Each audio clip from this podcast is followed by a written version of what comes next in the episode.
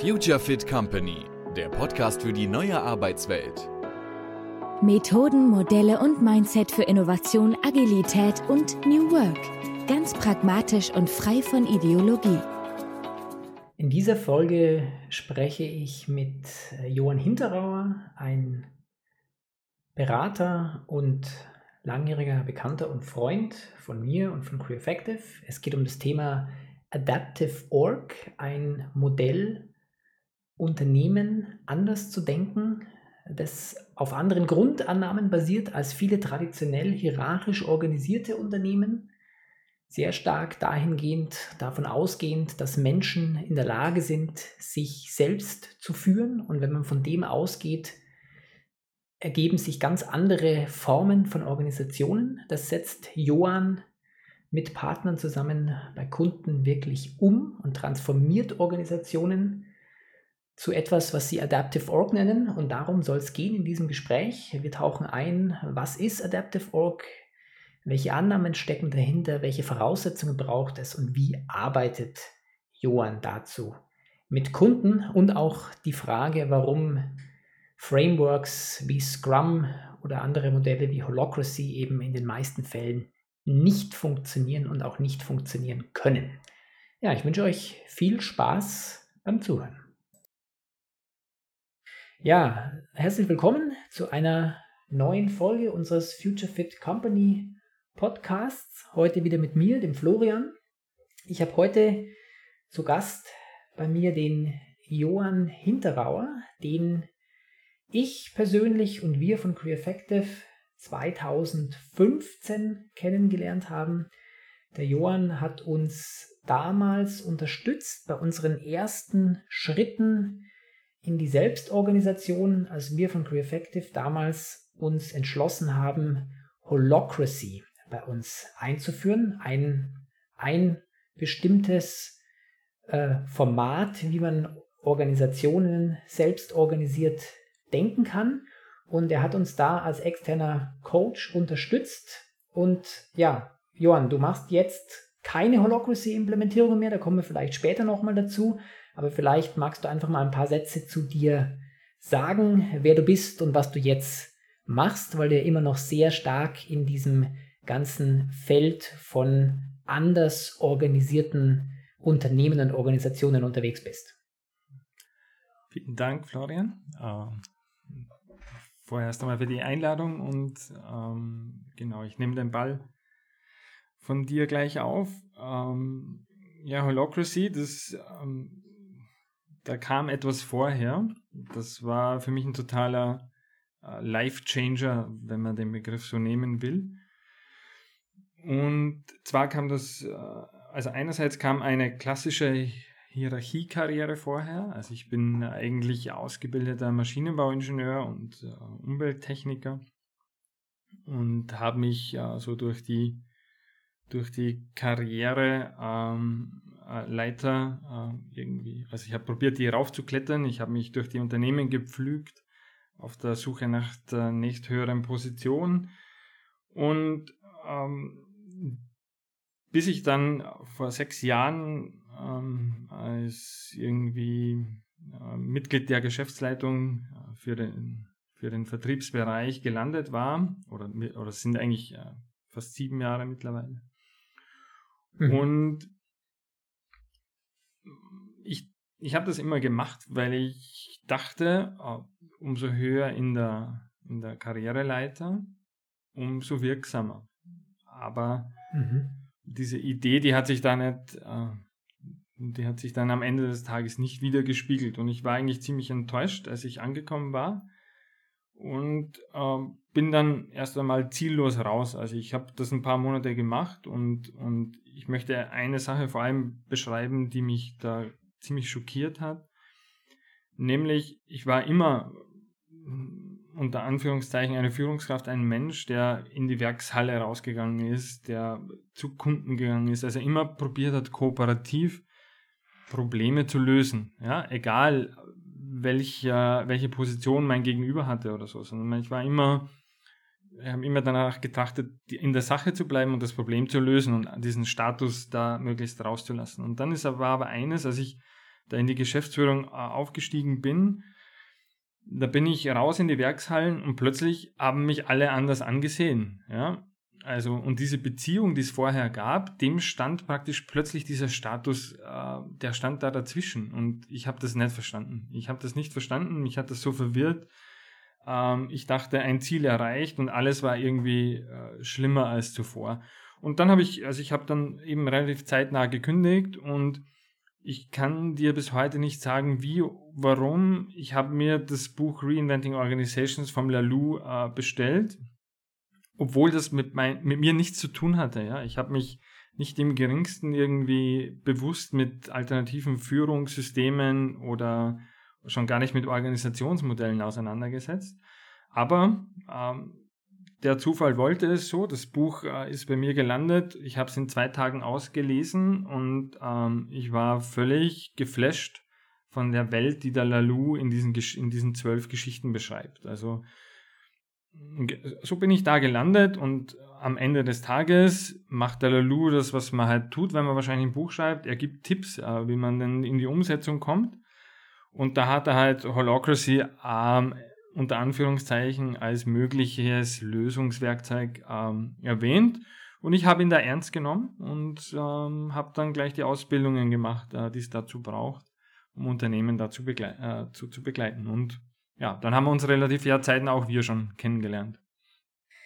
Und das ist sehr, sehr spannend, weil der, der Weg, wie wir von Crew-Effective dahin gekommen sind, dass wir überlegt haben, Holocracy einzuführen, war genau der gleiche, wie du es jetzt beschrieben hast mit dem Buch. Also ich habe 2014, glaube ich, oder Anfang 2015 das Buch gelesen und war wie du total geflasht äh, von der Welt, die er beschrieben hat ähm, und habe viele Dinge gesehen, äh, die, die ich und, und wir dann so als auch als Schmerz wahrgenommen haben, wo wir uns erhofft haben, dass diese anderen Arten, diese andere Art, an Unternehmen zu denken und zu organisieren, uns helfen würden. Und ganz ähnlich wie bei dir, hinten gibt es halt Tipps und äh, Holocracy war sozusagen das, das im Buch das, das Mittel der Wahl für viele Dinge. Ne? Und so sind wir dann dahin gekommen, weil es verfügbar war, zu sagen, dann lass uns doch mal nach, drüber nachdenken, ähm, ob wir nicht Holocracy einführen, weil, weil das etwas sein, äh,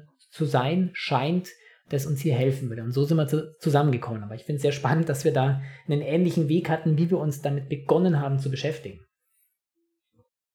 Tatsächlich äh, die absolute Parallele an der Stelle, ja.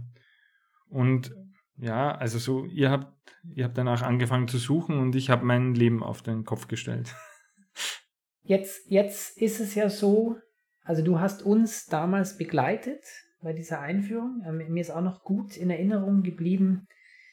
Ähm, du warst damals schon sehr kritisch ähm, und, und sehr reflektiert, was das angeht, also was jetzt Holocracy auch als Organisationsmodell angeht und hast da auch so ein paar Warnungen immer schon vorweggeschickt. Ähm, das, das, hat sich bei mir sehr eingeprägt. Du, du machst das ja jetzt nicht mehr. Ne? Also du machst jetzt keine Holocracy-Implementationen mehr im Sinne von, dass du Organisationen unterstützt, dieses Modell bei sich einzuführen. Sag mal ein bisschen, wie, wie kam es dazu und was machst du jetzt? Mhm. Ja, genau. Also ich, ich, ich mache das nicht mehr und würde das auch nicht mehr machen in Reihenform.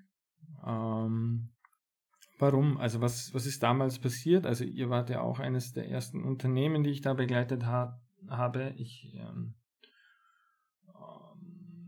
habe auch in Österreich, war ein größeres Unternehmen, wo ich auch dabei war.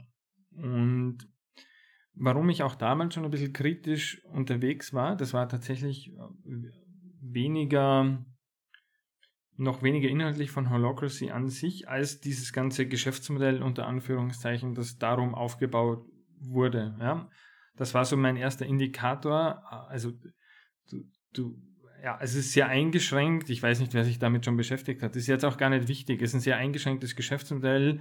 Ähm, sehr, sehr elitär wird das irgendwie gehalten und so. Ja. Und da habe ich schon irgendwie angefangen, äh, stärker nachzudenken. Ja. Das Geschäftsmodell ist das eine, aber, aber für mich bedeutet das immer auch, also sei vorsichtig in, auch in Bezug dann auf das Produkt. Also das ist für mich schon immer ein Indikator. Und da hast du recht, da, zu der Zeit habe ich dann schon angefangen, ein bisschen kritischer hinzusehen und das nicht einfach nur zu tun. Ja? Und, und bei euch war es ja insofern eine Riesenfreude, weil ihr ja in einem, sage ich mal, ähnlichen Kontext ja selbst unterwegs seid. Ähm, und, und natürlich waren das super spannende Diskussionen.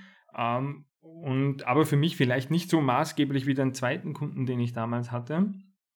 Ähm, wo es einfach, das war ein Softwareunternehmen, glaube ich, mit 60, 70 Mitarbeitern und äh, wo man wirklich probiert hat, das zwar in total guter Absicht von der Unternehmensleitung, ja, also das, das, das, das war ein Nachfolgethema dort ähm, und der Junior war genau der Typ Mensch, äh, den ich auch heute als Kunden suchen würde. Ich würde ihm halt nur nicht mehr Holocracy empfehlen, ähm, er wollte einfach, dass, dass die Mitarbeiter die Möglichkeit haben, äh, mehr Verantwortung zu übernehmen und B, wollte selbst nicht ähm, sozusagen für jede Entscheidung äh, in der Organisation äh, gefragt werden, ja, sondern er wollte auch, also der hatte seine eigenen Themen, die wollte er weitermachen und wollte nicht sozusagen völlig als Hierarch für die anderen 70 Menschen da sein restliches Leben verbringen.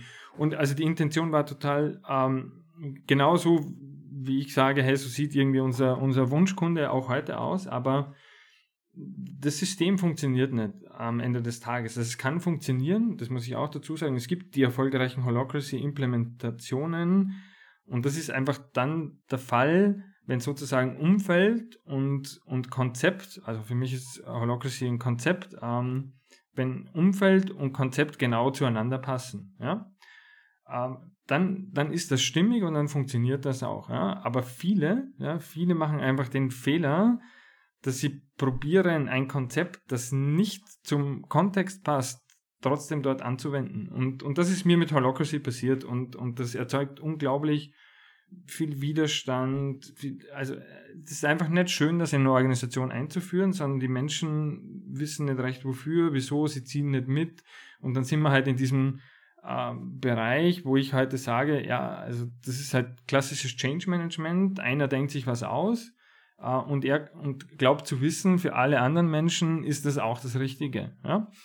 Und ich, ich muss das sagen, also ich habe da beobachtet, sehr kritisch beobachtet und habe dann für mich festgestellt, okay Leute, also ganz ehrlich, wenn das die neue Arbeitswelt ist, wenn das der Weg ist, wie Lalou beschrieben hat, dass die Organisationen so werden, ähm, dann bin ich da doch nicht dabei. Also da war ich ziemlich verzweifelt und, und habe auch als, als, als äh, selbstständiger Berater eines getan, das ich heute auch nicht mehr tun würde. Ich habe dadurch, dass ich nicht mehr überzeugt war, mein Geschäftsmodell praktisch komplett äh, abgeschossen, ja. Und, und habe dann auch eine Weile praktisch hatte keine Aufträge mehr, weil ich mich total hinter dieses Holocracy-Ding äh, praktisch gestellt hatte und dann, um, um festzustellen, okay, ich kann nicht mehr dahinter stehen und also das war eine, eine kritische Zeit auch in meiner äh, Selbstständigkeit, ja.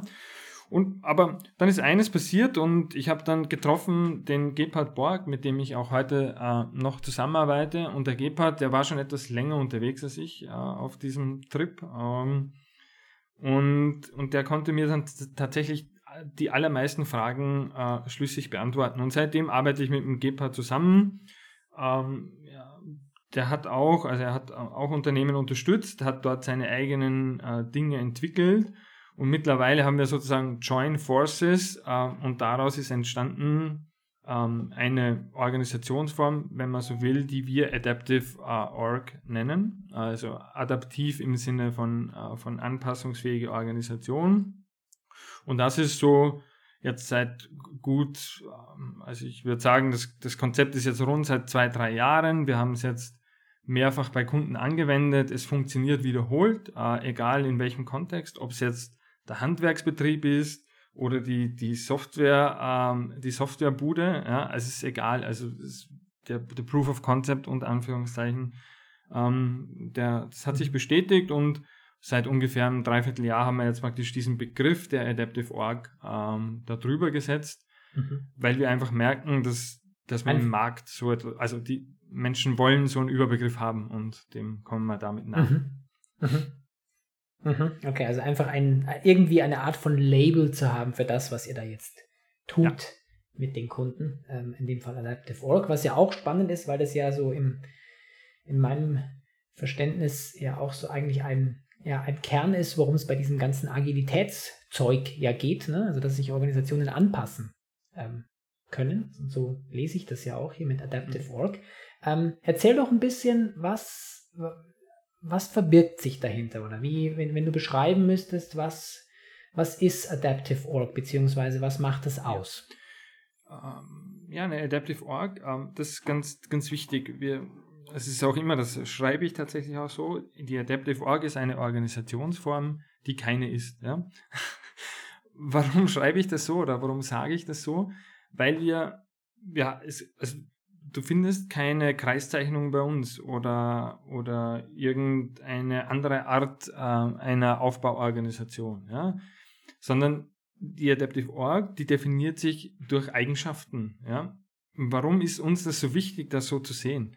Weil, also eine anp anpassungsfähige Organisation, die muss ja wozu in der Lage sein? Sie muss in der Lage sein, mit Komplexität umzugehen. Ja? Das ist ja so wenn du willst, die Herausforderung. Also ich habe draußen um mich herum, im Innen, überall habe ich Komplexität, ja, die mich umgibt.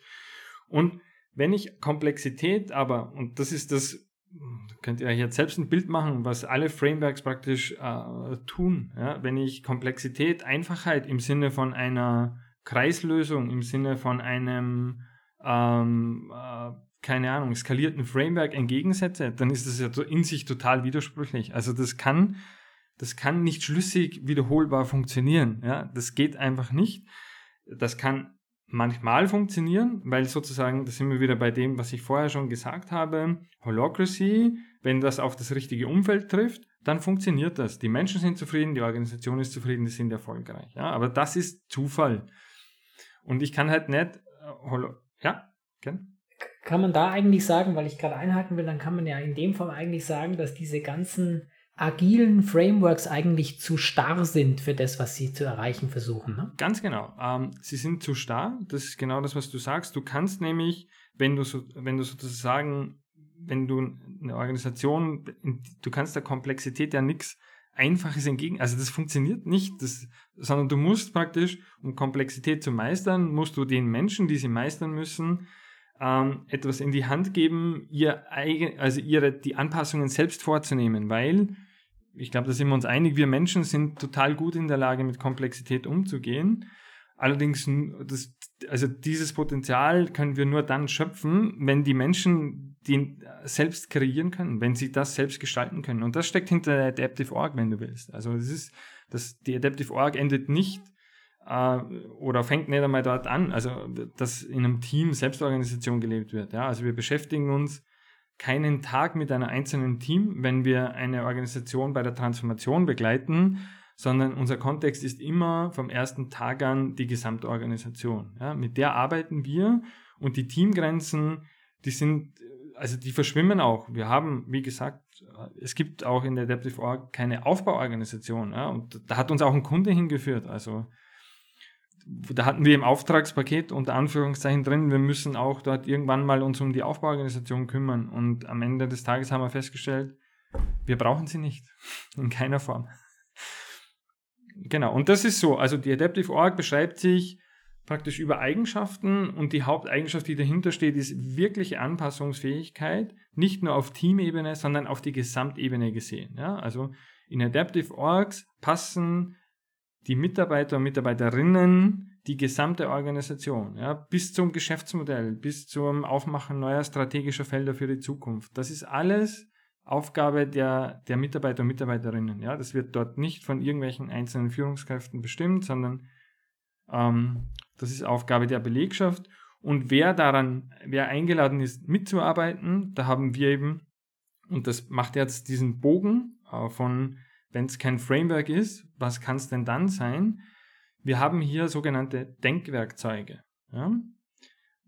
Das, das ähm, der, äh, Wohland, glaube ich, verwendet das ja auch in, äh, in, seinem Buch, ich weiß jetzt gar nicht. Äh, Denkwerkzeuge der Höchstleister, genau, ja? 2008, genau. glaube ich. Mhm. Und, äh, und, und dieses Wort Denkwerkzeuge, das ist noch sehr unbekannt, aber das ist es eigentlich. Also warum? Weil diese, diese Werkzeuge, diese Denkwerkzeuge helfen den Menschen, die sie benutzen, äh, nicht dabei, immer dieselbe Lösung rauszubekommen, sondern sie helfen ihnen, sie unterstützen sie dabei, die individuelle Lösung für ihren Kontext äh, zu kreieren. Das ist, das ist der große Unterschied. Ja?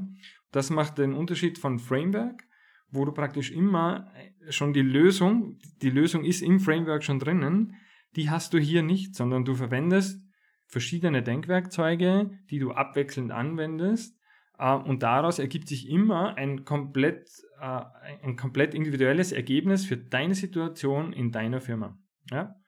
Und das ist die Ermächtigung der Mitarbeiterinnen, ähm, wirklich ihr Umfeld selbst zu gestalten. Mhm.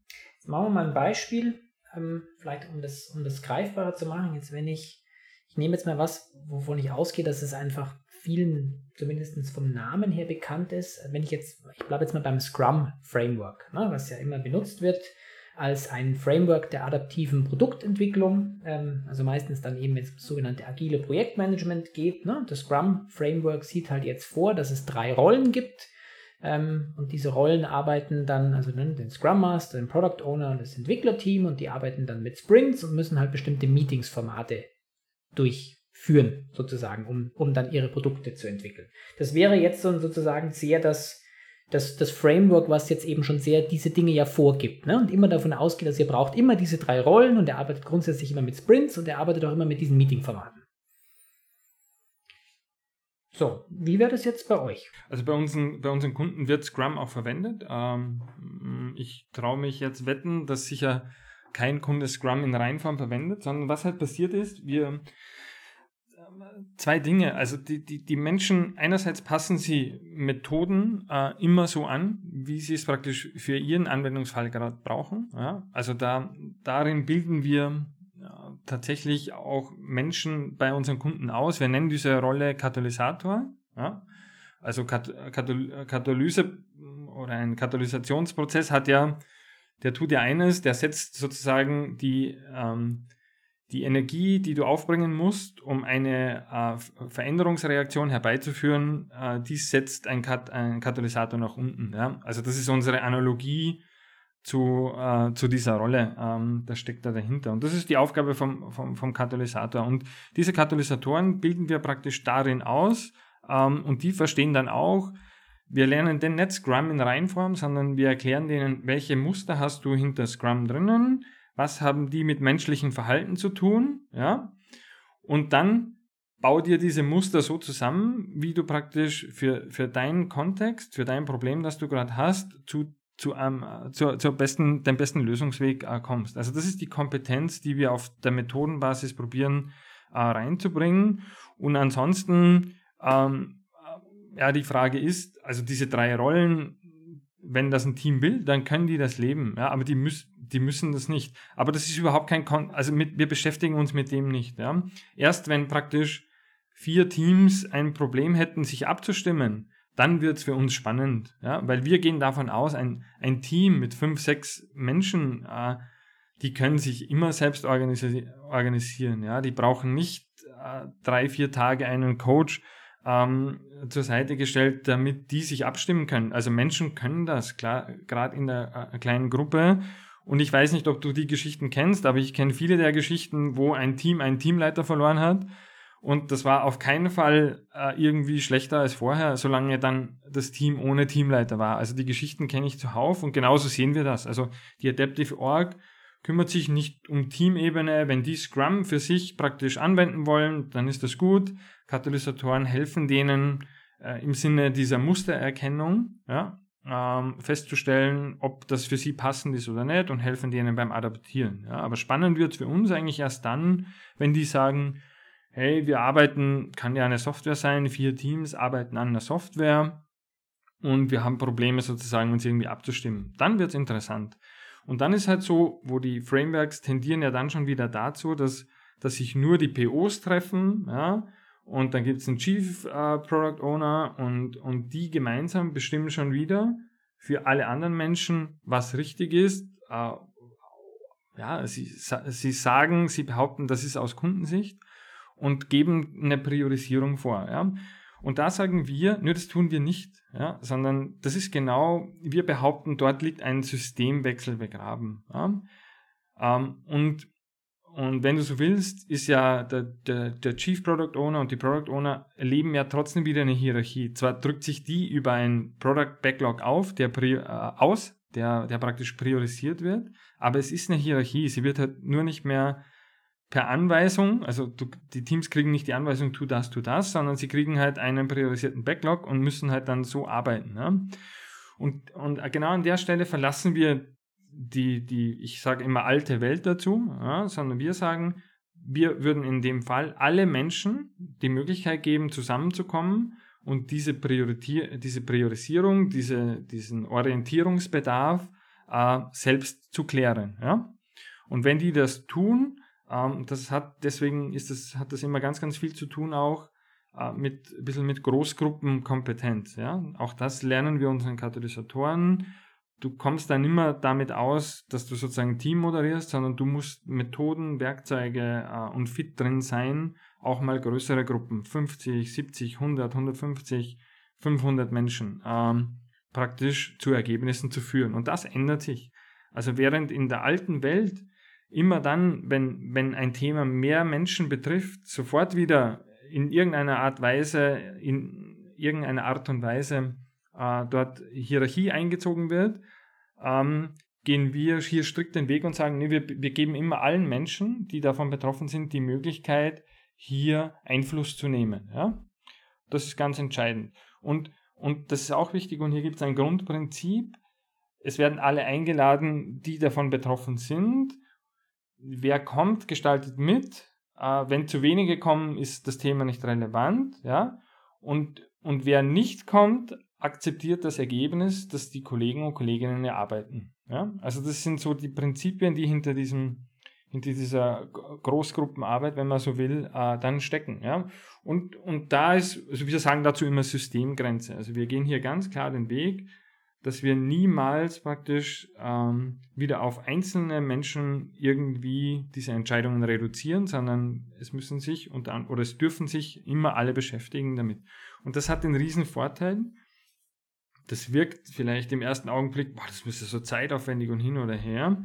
So kann man sehen. Ähm, allerdings, was, was wir erleben ist, dass diese Entscheidungsprozesse und vor allem der, die Umsetzung, wenn man, wenn man praktisch das, das ganze Problem mit der Lösungsfindung bis dahin betrachtet, wo dann äh, sozusagen so umgesetzt ist, dass das Problem äh, sich erledigt hat, da sind wir mit dieser Art und Weise viel kürzer weil wir die ganzen Zwischenkommunikationen und diese und die Überzeugung auslassen, ja, weil du musst, jeder, der dabei war, muss nicht mehr überzeugt werden von seiner eigenen Lösung, ja, sondern der tut das einfach, der geht zurück in sein Team und der setzt das einfach um. Und, und ähm, aber das ist, merken wir, das ist für, für viele Menschen äh, wirklich schwierig, äh, sich das vorzustellen, dass man so effizient zu Entscheidungen kommt. Ja. Jetzt hast du ja gerade angesprochen, jetzt bezogen auf das Thema Großgruppenarbeit, die ja bei euch dann eine, eine Rolle spielt in euren Prozessen, ja. gibt es ja so ein paar Prinzipien, ne, die du jetzt gerade vorgestellt mhm. hast. Ähm, gibt es denn darüber hinaus, ich, ich, ich komme jetzt auf die Frage, also wir beschäftigen uns ja viel mit auch einem ähm, ein, ein System von, von Mustern und Praktiken, was sich ja ähm, Soziokratie 3.0 auch nennt, was, was wir sehr spannend finden. Und die haben ja auch eine Reihe von, also die ganz ähnlich wie du jetzt sagst, ne, die sagen, also es gibt bestimmte Praktiken und Muster, die solltest du immer anpassen an deinen Kontext, mhm. sodass sie funktionieren. Es gibt allerdings ein paar grundlegende Prinzipien, die wir als relevant und gültig erachten ähm, und die wir annehmen, und, und auf die sich sozusagen alle Muster beziehen. Ne? Also da, zum Beispiel eben das Thema, was du jetzt ja auch schon angesprochen hast, so das Thema der, der Gleichwertigkeit. Ähm, und dass eben zum Beispiel die, die von Entscheidungen betroffen sind, die Möglichkeit haben, bevor eine Entscheidung getroffen wird, Einfluss drauf zu ja. nehmen. Ähm, jetzt wäre für mich so, Gibt es bei euch noch andere Prinzipien, die ihr sozusagen, oder ich sag mal so gewisse Grundannahmen, die ihr sagt, die die müsst ihr teilen, damit wir überhaupt mit euch weiterarbeiten können? Ja, durchaus. Also diese Grundannahmen, ähm, die spielen sich not, also die spielen sich in unserem, ja, also die spielen sich ja in unseren äh, Grundannahmen ab. Also was wir als, als Voraussetzung brauchen, damit wir arbeiten können, ist, dass sich ähm, die Unternehmensführung praktisch in einem äh, Weltbild befindet, dass Menschen etwas zutraut. Ja? Also das ist so, also das ist jetzt vielleicht kein, kein so klares Prinzip, wenn wir jetzt wieder auf Handlungsebene sind, aber das ist für uns absolute Voraussetzung. Und deswegen ist immer, also wir gehen in kein Unternehmen rein, ohne dass wir so, ohne dass die Führung praktisch, ähm, also wir haben eigene Formate äh, entwickelt, genau dafür, um praktisch den, den, den, den Top-Entscheidern, also in der Regel den, den Eigentümern und äh, den Geschäftsführern praktisch, ähm, die Möglichkeit zu geben, eine Brücke zu bauen. Ja? Eine Brücke, in der es vorwiegend darum geht, brauchen normale Menschen Führung ja? oder können sich normale Menschen selbst führen und brauchen praktisch äh, nur eine Koordination, um sich gemeinsam Orientierung zu erarbeiten. Ja? Also, und, und, und diese Brücke, das ist für uns zentral. Ja? Wenn, wenn die Unternehmensführung diese Brücke nicht zumindest versteht ja, und, bereit, und, und sich bereit erklärt, äh, den Weg darüber zu gehen, dann brauchen wir nicht arbeiten. Also das, mhm, das, das, kann, das heißt, wenn das Weltbild wäre, ja unsere Mitarbeiter sind dumm, faul und wollen uns eigentlich eh nur beklauen, dann wird es schwierig. Ja, ne? genau. Kann also, man mal ganz salopp sagen. Genau. Und ich muss sagen, ich, ich an der Stelle äh, vielleicht wirklich erwähnenswert, ähm, wir machen das schon seit Jahren implizit, aber im Wesentlichen äh, Rutger Bregmann äh, mit äh, im Grunde gut, er leitet all das her, ähm, wo wir immer schon davon ausgehen. Ja? Und ich bin dem Rutger, ich kenne ihn nicht, ja, aber vielleicht hörst du das, danke Rutger, ähm, tausendmal dankbar, weil er, also, ähm, er, leitet das, woran wir immer schon unter Anführungszeichen glauben. Ja? Er leitet das super äh, stringent, äh, empirisch hinterlegt äh, her. Und das ist genau das. Also wir brauchen Menschen, die bereit sind, ja, zumindest bereit sind, sich auf den Versuch einzulassen, einmal in der eigenen Organisation zu sehen, dass genau dieses Menschenbild funktionieren kann. Ja, dass Menschen in der Lage sind, Verantwortung zu übernehmen, dass sie auch die Konsequenzen tragen, wenn sie als Gruppe eine schlechte Entscheidung äh, treffen und so. Also all darum geht's. Und wenn wir, aber wenn wir das haben, dann, dann ist es alles nicht mehr so schwierig, ja, wie das vielleicht so auf den ersten Blick von außen äh, scheint. Ja? Also das ist, das ist so unser, das ist eine, eine Grundannahme, wenn man so will, in der Unternehmensführung, die muss so weit sein. Und danach kommt noch etwas, ähm, was wir auch, um, um diese Grundannahmen zu klären, ja, du musst auch irgendwie hinkommen, äh, verwenden wir, äh, das ist auch ein Denkwerkzeug, äh, das wir dazu verwenden. Wir nennen das den inneren Kompass. Und dieser innere Kompass, der, der sorgt, ähm, also mit dem klären wir praktisch dieses, dieses Bild, ja, dieses, dieses Weltbild ab. Äh, und dieser, dieser innere Kompass, der enthält maßgeblich, wir nennen das grundlegende Denkmodelle. Ja? Also, und das, das sind dann Themen drinnen. Ähm, was haben wir denn da zum Beispiel? Wir sprechen dort über Menschen und Verantwortung. Da sprechen wir auch über Frankl, Freud und also über diese Themen was ist eigentlich, wann übernehmen Menschen Verantwortung und welche empirischen Nachweise gibt es dafür und so. Also das heißt, das sind so grundlegende Denkmodelle. Oder ein anderes grundlegendes Denkmodell ist äh, der schwarze Schwan vom Taleb. Ja? Also das ist ein grundlegendes Denkmodell. Das sind aber grundlegende Denkmodelle zeichnet aus, dass sie eine bestimmte Weltsicht vermitteln, aber nicht so eng sind, ja, wie zum Beispiel ein Wert oder so, ja, also, sondern sie Sie sind die Basis, auf der sich die Menschen darüber unterhalten können, äh, auf, äh, zu der sie reflektieren können. Ja? Und diese grundlegenden Denkmodelle, die reflektieren wir mit als erstes idealerweise mit der, mit der Unternehmensführung und dann stellen, dann stellen sie fest, können sie zu diesen grundlegenden Denkmodellen Ja sagen. Wenn sie das können, dann macht Sinn weiterzumachen. Und diese Denkmodelle sind dann auch Teil der Ausbildung bei den Katalysatoren. Ja? Also dort findet sich das auch wieder. Jetzt hast du ja gerade, da möchte ich nochmal einhaken, du hast jetzt ja vorher an dem Beispiel Führung, ne, hast ja gesagt, also ist die Frage, brauchen Menschen Führung oder können Menschen sich nicht eigentlich selbst führen und brauchen möglicherweise eben einen, irgendwie einen Weg, sich zu koordinieren. Ne? Und jetzt könnte man von dem her ableiten, dass ich dann sage, dann, dann würde man jetzt vermuten, dass dann eine Adaptive Org in eurem Sinne vielleicht gewisse Dinge die wir jetzt, sage ich mal, in den traditionell hierarchischen Organisationen haben, nicht mehr haben wird, ne? weil wir eben von anderen Grundannahmen rangehen und mit anderen, mit anderen Modellen arbeiten und dann auch andere Praktiken daraus ableiten. Ähm, das ist vielleicht ganz interessant, um das mal so, so ein bisschen zu kontrastieren, um das dann vielleicht auch noch ein bisschen greifbarer zu machen für manche. Ähm, wenn jetzt jemand sich in Richtung Adaptive Org entwickelt und mit euch arbeitet, was wird der denn vielleicht, was wird es denn, wenn, wenn das wirklich äh, in eurem Sinne dann sich entwickelt, was wird es denn dann nicht mehr geben im Vergleich zu dem, was es vielleicht, was wir jetzt in vielen traditionellen Unternehmen noch finden? Ja.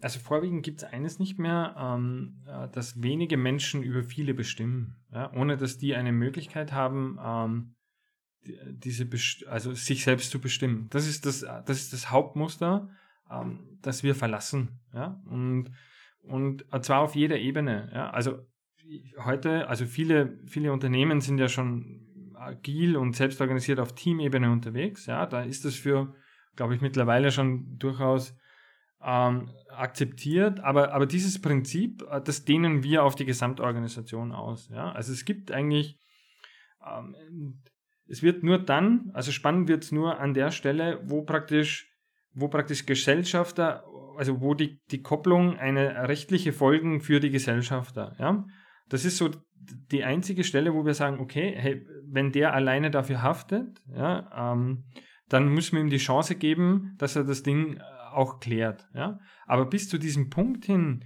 ist, äh, gibt es eines eben nicht mehr, dass eine kleine Gruppe von Menschen über eine äh, große Gruppe von Menschen bestimmt. Ja? Das ist das, das Hauptmuster, das wir verlassen. Und ähm, ja, und egal wie du es wiederfindest, ja, ob das jetzt über einen priorisierten Backlog ist oder über vorgegebene Epics aus der Strategie runtergebrochen oder wie auch immer. Ja? Also all das ist ja nur eine Form dessen, was ich gerade sage, des Musters, dass immer, weil welche Annahme steht denn dahinter? Es steckt immer noch die Annahme dahinter, dass nur einige wenige Menschen am besten wissen, was der Kunde denkt oder was die Organisation braucht, um erfolgreich zu sein. Ja? Die Annahme steckt ja immer noch dahinter, solange du nicht allen Menschen die Möglichkeit gibst, auch auf die großen Themen Einfluss zu nehmen. Ja, und wir haben jetzt gerade sind wir gerade beim neuen Kunden, die haben schon OKR eingeführt, schon vor einer Weile und, und dort, die haben uns auch gefragt, ja, wie, wie erkennen wir denn, wenn wir adaptive sind und so? Und dann haben wir gesagt, ja, also wir, wir erkennen das wahrscheinlich daran, ähm, indem keines eurer Top-OKRs mehr äh, von, von der Unternehmensführung kommt, sondern oder, oder zumindest nur mehr ein Drittel und zwei Drittel ganz oben äh, es geschafft haben, die einfach aus der Belegschaft kommen. Ja, das kann ein sinnvoller Indikator bei denen zum Beispiel sein, dass wir sagen, ja, ähm, jetzt haben wir es irgendwie geschafft, eigentlich, ja. Und weil eben dieses Muster überwunden ist, ja, dass das, das, das wenige über viele bestimmen. Das ist so der, dem Pfad, den wir konsequent verlassen wollen. Und Genau, und das, das, das klingt so, so abstrakt und immer so schwierig, aber das ist es gar nicht. Ähm, wie gesagt, es braucht also diese Denkwerkzeuge, die sind einfach anzuwenden und es braucht Kompetenz ähm, in, in, in Großgruppenprozessen ähm, ähm, und damit kommt man aber, wenn man das gut koordiniert, schon wirklich wahnsinnig weit und ich, ich persönlich, ich gehe sowieso, sowieso noch einen Schritt weiter, ich sage, oder ich stelle die Frage, ich, oder ich, ich stelle die These, unterliegen wir mit diesem Führungsthema nicht einem großen Missverständnis? Ja? Ähm, weil genau das, was ich vorher schon gesagt hatte, brauchen Menschen oder Gruppen, verwechseln wir das nicht, verwechseln wir Führung nicht mit Orientierung ja, an der Stelle. Weil wenn du eine Gruppe hast ähm, und ihr die Möglichkeit gibst, sich selbst zu orientieren, in einem, unter, in einem koordinierten Prozess, ja, dann schreit dort keiner nach Führung. Also keiner braucht dort in diesem Sinne Führung. Ist halt die Frage wieder, wie betrachten wir Führung dann? Aber, aber das ist so, um diese These schwirren wir rum. Ähm, was ist Führung eigentlich, wenn wir es mal probieren, ganz anders zu betrachten? Und gibt es die überhaupt noch? Und wenn es Führung gibt, dann ist zumindest meine Perspektive so, sie kann nur, sie kann nur praktisch das passive Ergebnis sein ähm, davon, dass, äh, dass eine Gruppe von Menschen jemand anderem oder einer anderen Idee jetzt einfach zuschreibt, hey, das ist jetzt unser Weg, das gibt uns jetzt gerade Orientierung, deswegen übergeben wir in dem Moment gerade die Führung an diese Idee. Ja, ich würde, ich bin auch ein Fan davon, das total von Menschen zu entkoppeln, einfach immer zu sagen, lass mal doch einfach, wenn wir wem führen lassen, dann die Ideen führen, aber nicht, probieren wir nicht immer mhm. das an, an Personen zu mhm. koppeln an der Stelle. Ja. Mhm. Was meistens ja so ein, was glaube ich in den meisten Köpfen ja noch da ist, ne? diese Kopplung, also dass ja. Führung immer was mit Personen zu tun hat ja. und dass es meistens eine Person auf, auf eine, äh, lange Dauer für die ähm, und dann grundsätzlich diese Führung auch immer bei dieser einen Person liegt. Ne? Genau. Für die ganze Zeit über. Ähm, das heißt, bei euch, äh, weil was du jetzt vorher gesagt hast, das Beispiel mit dem Kunden und den OKRs und äh, dass dann nur noch ein Teil sozusagen aus der Unternehmensführung kommt, gäbe es die dann in dem Sinne überhaupt noch? Also gibt es einen, die Unternehmensführung und in dem Sinne von die da ja. oben und wir hier unten? Ja, das, also oben und unten gibt es überhaupt nicht mehr, ähm, sondern es gibt Rollenverteilung. Ähm, wir leben nun mal in einer Ist-Welt und unser, unsere Umgebung sagt ja auch, hey, wir, wir brauchen legale Gefäße für Unternehmen, ja, das sind GmbHs oder wie auch immer. Und es ist ja, und, und die GmbHs, die brauchen Geschäftsführer, ja. Ähm, und diese Rolle, die muss, aber, aber wir sehen das nicht mehr im Sinne, die sollen, weil sie Geschäftsführer sind, über alle anderen herrschen, sondern die nehmen einfach das als Rolle wahr. Ja? Also die, das heißt, da gibt es rechtliche Verpflichtungen und, und all solche Dinge. Das ist, das ist das eine. Ja? Und wir, wir sehen das auch beim, äh, bei unserem, äh, wie soll man das sagen, bei unserem Superkunden, also die wirklich äh, unglaublich unterwegs sind.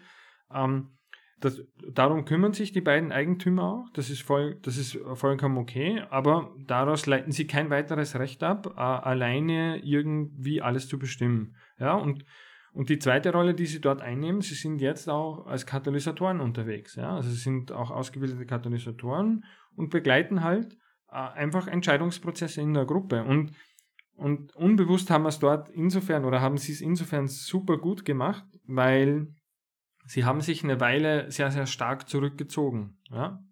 Ähm, und ich glaube, das war insofern positiv, als dass man sie nicht sofort mit der alten Rolle wieder ähm, äh, vermischt hat. Ja? Weil, äh, also das heißt, sie waren eine Zeit lang eher passiv unterwegs und jetzt seit einigen Monaten sind sie aktiv als Katalysatoren, begleiten Prozesse und es funktioniert wirklich wunderbar.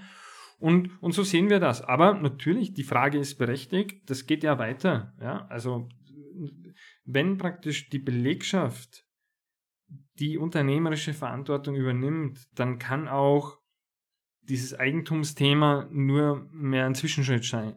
Ein Zwischenschritt sein. Irgendwann stellt sich völlig zu Recht die Belegschaft die Frage, ja und jetzt? Gehören tut uns das Ding nicht? Und deswegen sage ich, da gibt es für mich zwei Tendenzen, in die es geht. Einerseits gibt es ja dieses Verantwortungseigentum, ja, wo ich sage, Adaptive Org und Verantwortungseigentum, ähm, das ist eigentlich eine super Kombination. Ja? Ähm, und das zweite ist, und daran arbeiten wir auch aktiv, ähm, wie, sieht eine, wie sieht eine Welt nach Eigentum aus tatsächlich? Ja? Also wir arbeiten dann an einer Software, die genau versucht, dieses, dieses Thema Eigentum zu überwinden. Ja? Also die Software hat zum Ziel, dass man dass man praktisch Ventures, also dass man Unternehmungen gründet, ähm, die keinem mehr gehören. Ja? Wodurch praktisch diese heutige, fast automatisierte Überordnung der Eigentümer entfällt. Ja?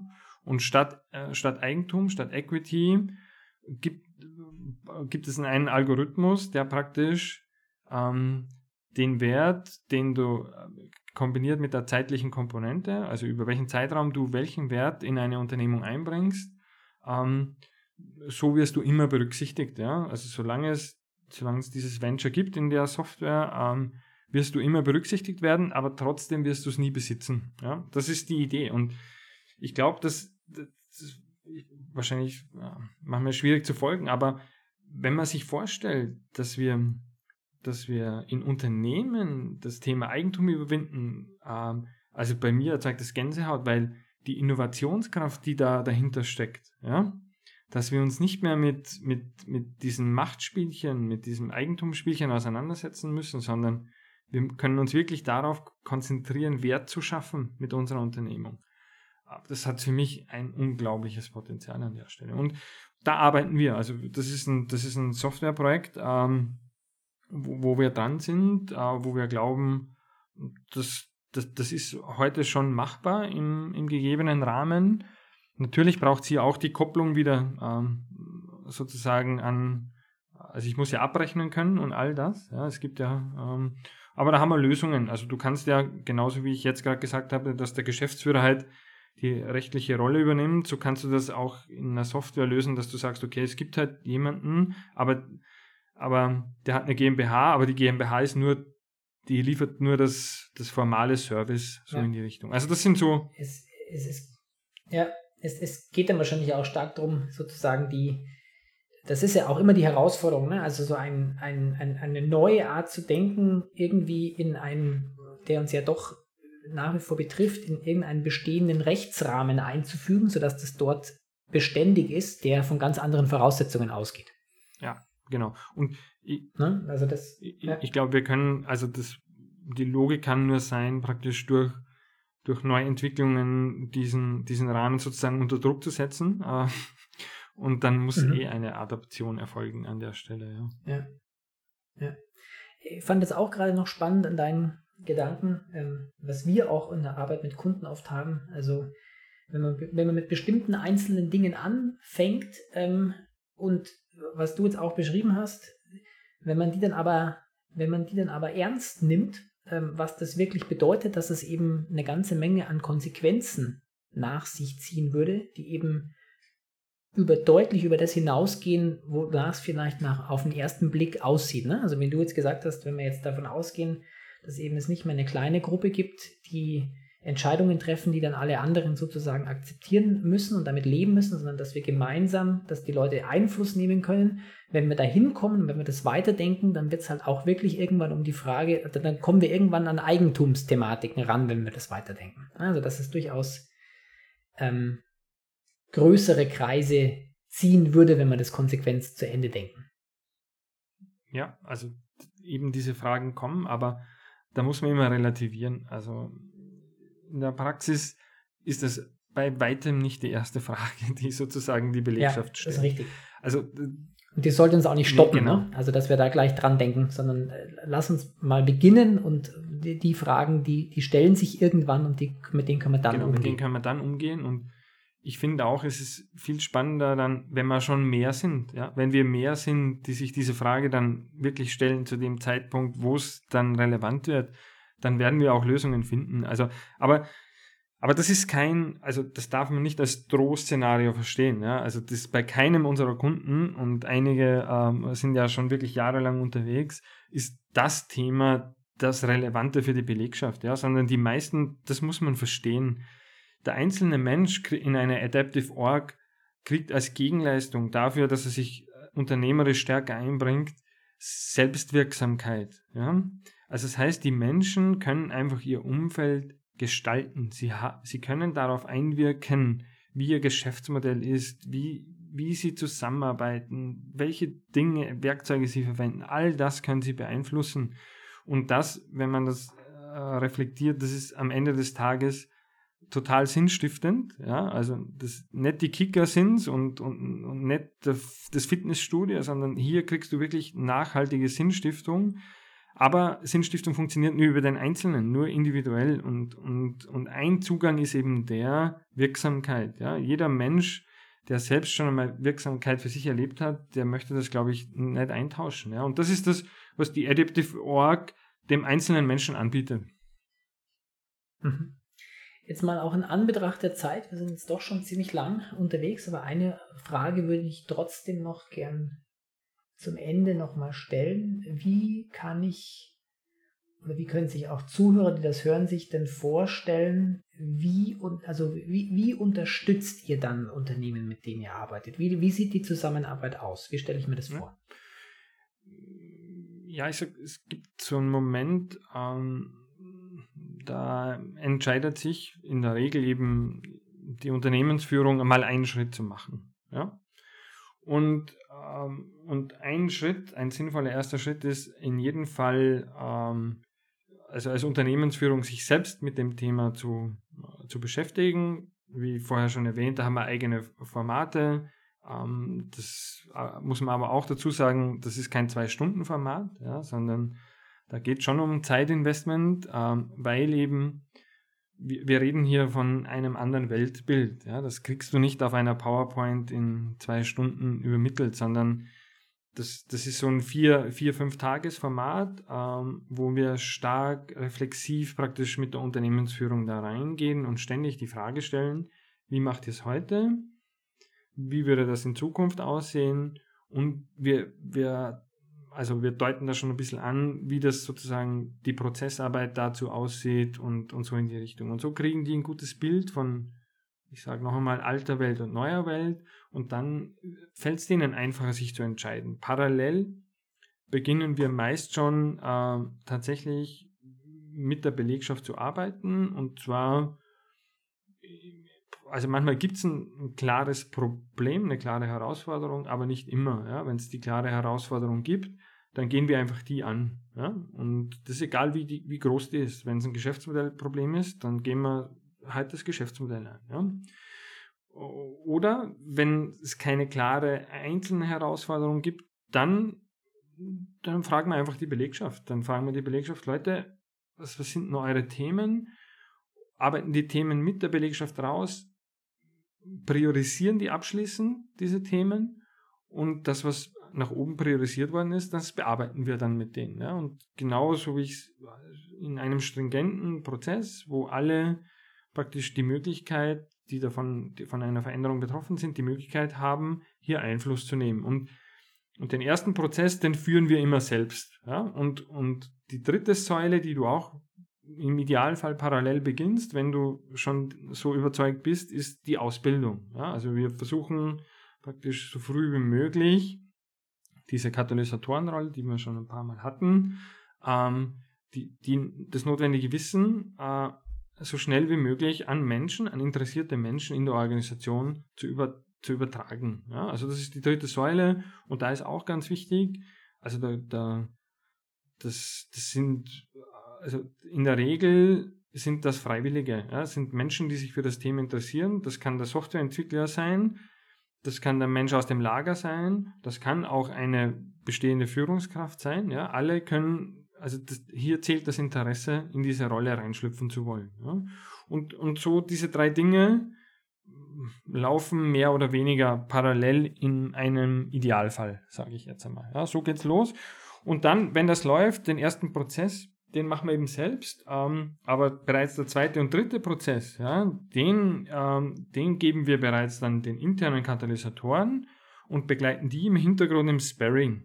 Ja.